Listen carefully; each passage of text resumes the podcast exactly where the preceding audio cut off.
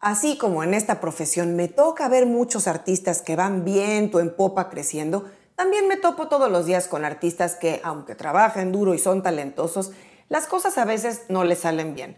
Se atoran en el camino e incluso muchos de ellos tiran la toalla. Seamos realistas, siempre es más fácil apuntar con el dedo hacia otro lado cuando se trata de encontrar las causas por las que no nos salgan bien las cosas.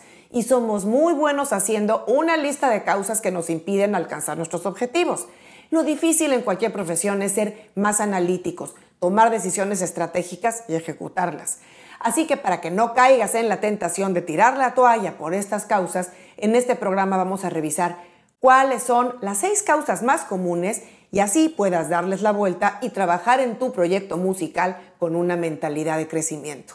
Soy Ana Luisa Patiño y estás en mi disquera, donde los artistas independientes encuentran la mejor información, motivación y novedades sobre la industria de la música.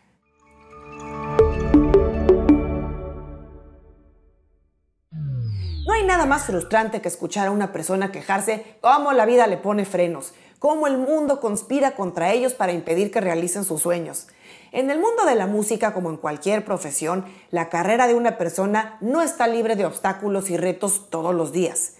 Nadie nos regala las cosas hechas. A todos nos toca ir subiendo escalones y abriendo caminos poco a poco, con la iniciativa, recursos, talento y, súper importante, la mentalidad que tengamos. Esto de la mentalidad es básico, porque es lo que va a determinar si cuando vemos el panorama nublado, corremos a refugiarnos de la lluvia o mejor buscamos un paraguas y salimos caminando.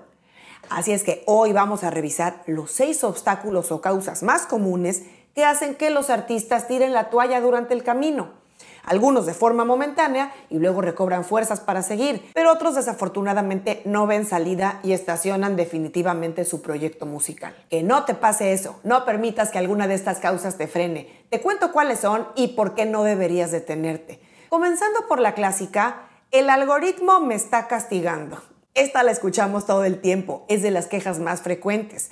Los artistas sienten que el algoritmo conspira en su contra y oculta su contenido deliberadamente. Esta queja se da sobre todo en Instagram, TikTok y YouTube. Por supuesto también en Spotify. A los artistas que me dicen que tal o cual plataforma los está castigando y ya no les dan la visibilidad que tenían antes, yo siempre les digo, no piensen que el algoritmo es una fuerza maligna que castiga a los artistas que hacen o dejan de hacer ciertas cosas son simplemente ajustes en los sofisticados sistemas de recomendación que tiene cada plataforma para asegurarse de mostrar a los usuarios el contenido que los va a hacer quedarse ahí, escuchando o viendo más tiempo. Este es el único fin de los algoritmos, darle a la gente contenido que le guste, que le llame la atención, para mantenerla ahí más tiempo. Y por supuesto, no solo darle lo que le gusta que ya conocen, sino ayudarles a descubrir contenido, ya sea videos o música, cosas nuevas, de cuentas nuevas, artistas nuevos o creadores nuevos. Así que la próxima vez que pienses que alguna plataforma de streaming o red social está ocultando tu contenido, revisa mejor qué estás publicando y cómo puedes optimizar mejor tus publicaciones o tu contenido. Recuerda que lo que haces un mes y funciona bien o haces varios meses y te funciona muy bien, no necesariamente va a seguir funcionando siempre. Las tendencias de consumo de contenido cambian todos los días y los algoritmos no hacen sino adecuarse a las nuevas preferencias de la gente. Ahora vamos con una de las causas más frecuentes que hacen que los artistas tiren la toalla y es ninguna disquera me ha querido firmar. Esta queja suena a hace 10 o 15 años. Y sí, muchos artistas no han caído en cuenta que un contrato discográfico no es el único camino para desarrollar una carrera en la música.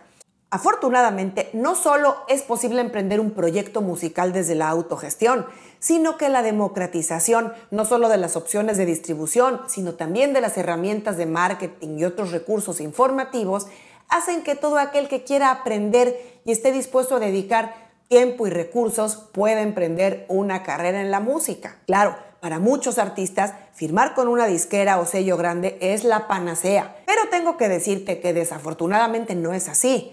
Un contrato no es la receta infalible al éxito. De los cientos de artistas que firman las disqueras o sellos grandes cada año, ¿cuántos de ahí destacan?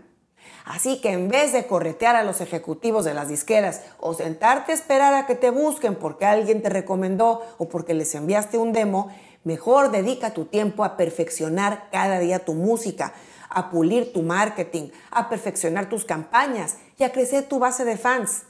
Si está en los astros que algún día te va a firmar una disquera, ellos van a venir a ti cuando tengas algo que les atraiga y será más fácil negociar si ya tienes un proyecto musical de buen tamaño. Otra de las causas que hace a muchos artistas abandonar el barco es no tengo manager.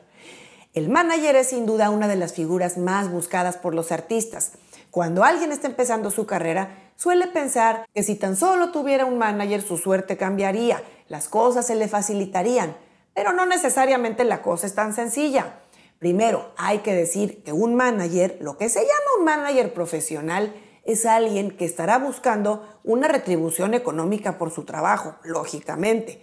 Salvo que sea un pariente tuyo, tu pareja o un amigo cercano, tal vez alguien accede a ayudarte en ciertas labores de tu carrera sin cobrarte, pero un manager en forma gana dinero cuando tú empiezas a facturar. Un manager suele cobrar entre el 15 y 20% de lo que genera un artista. Y obviamente, si ese porcentaje representa muy poco dinero, no les va a ser atractivo. También hay algunos managers que justamente por eso cobran un fijo mensual, especialmente en artistas en desarrollo que aún no facturan o facturan poco, pero tienen posibilidades económicas de contar con ese soporte. Así que si eres un artista emergente, no te rompas la cabeza intentando conseguir un manager de estos de revista Mejor enfócate en seguir creciendo tu carrera, en generar más y más actividad de streaming, en entender todo lo que implica la operación de un proyecto musical, encontrar oportunidades para destacar en medios, ganar más visibilidad en tu género musical y en tu país.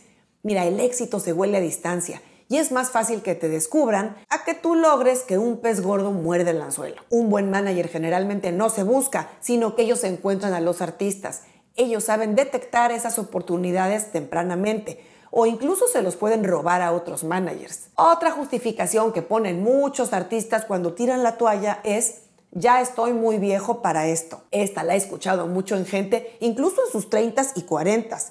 Se sienten fuera de la jugada porque siempre están comparándose con lo que ven y oyen en redes sociales o en los medios.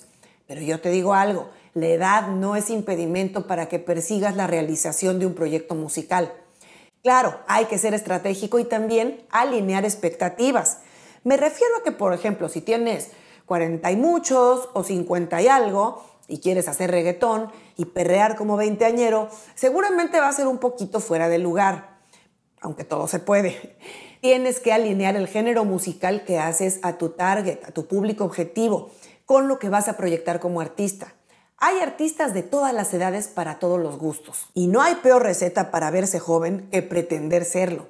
La edad que tengas hay que llevarla con dignidad, con orgullo, incluso aprovechar la experiencia que tengas, tu manejo del lenguaje, la temática de tus letras, tu dominio de instrumentos, de canto, de producción musical, para destacarte sobre los que tienen menos experiencia que tú. La quinta causa que lleva a los artistas a claudicar es la clásica no le entiendo a las redes sociales.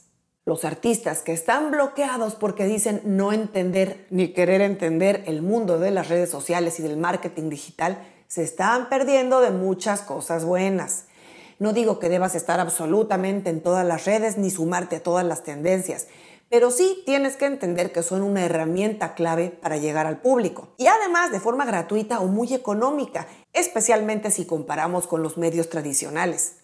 Las redes sociales, los blogs, YouTube, los podcasts y demás plataformas digitales son la mejor forma de difundir tu proyecto musical a tu audiencia objetivo, de crecer tu audiencia, de conectarte con otros colegas y de posicionarte en la industria. No quiero decir que las redes sociales sean todo en el desarrollo de una carrera, porque también, por ejemplo, se tendrá que trabajar tarde o temprano en el aspecto de las presentaciones o shows en vivo en cualquier carrera que esté despegando. Pero en definitiva, si no usas las redes sociales como eje de marketing en tu proyecto musical actualmente, no te aseguro mucho éxito. Piérdele el miedo, aprende, experimenta y crece en ese mundo digital. Cuando puedas contratar a personas o agencias que te ayuden en eso, genial. Pero mientras tanto, tú toma el toro por los cuernos. Y finalmente, la sexta y última, no tengo presupuesto. Esta es una de las que más figuran en la lista de causas de abandono de proyectos musicales.